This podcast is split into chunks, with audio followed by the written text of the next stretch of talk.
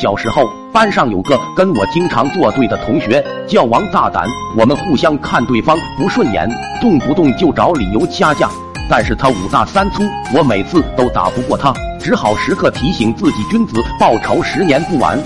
第二学期开学的时候，我爹心血来潮给我画了一张课程表，贴在铅笔盒里，把我给美坏了。一看到同学就拿出来炫耀。但是树大招风，这事很快被王大胆知道了。一天晚上放学的时候，我打开铅笔盒，发现自己的课程表被人撕了。同桌悄悄告诉我，这是王大胆干的，把我给气坏了。马上冲过去问他怎么回事。结果王大胆还很拽，说这是我的东西，我想撕就撕。那我当时就冲上去跟他拼命了，虽然打不过，但我也没让他好受。那胖胳膊上被我抓出了两道长长的血痕。那天回到家，我越想越气，那课程表可是我爹给的东西，哪能就这么算了？于是我喊上二哥，准备双休日一起去王大胆家讨回公道。二哥当时在读六年级，比王大胆高了半个头。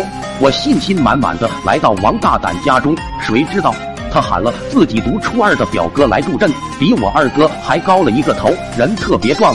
我二哥跟他一比，就像是电线杆一样。没办法，我们只好打电话叫来了读高一的堂哥，那一米八的身高，走起路来虎虎生风。我们心想，这下铁定是没问题了。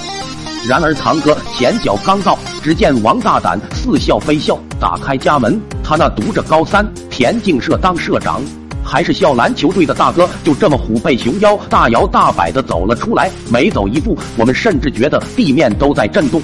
原来他是这两天学校放假回来探亲的。难怪王大胆有恃无恐，我想这下铁定是要歇菜了。结果堂哥悄悄告诉我，他有一计必能赢。但是我得听他指挥。我当时纣王大胆心切，赶紧点头同意了。堂哥让我把耳朵凑过来，问我记不记得田忌赛马的故事。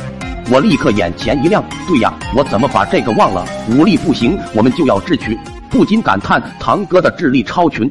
于是上等马对中等马，中等马对下等马，下等马对上等马。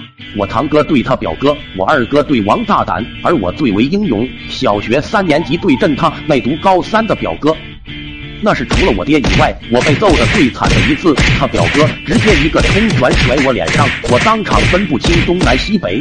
然后他提起我的领子，直接把我甩了出去。我从院子里飞到大街上，差点把隔夜饭都给摔出来了。最气的还是我二哥和堂哥，看我拦不住他大哥，居然扔下我，直接趁乱跑了。如果不是被路过的阿姨正好看到，我怕不是还要被他们三个再打一遍。那顿揍挨的我在床上躺了整整一个月，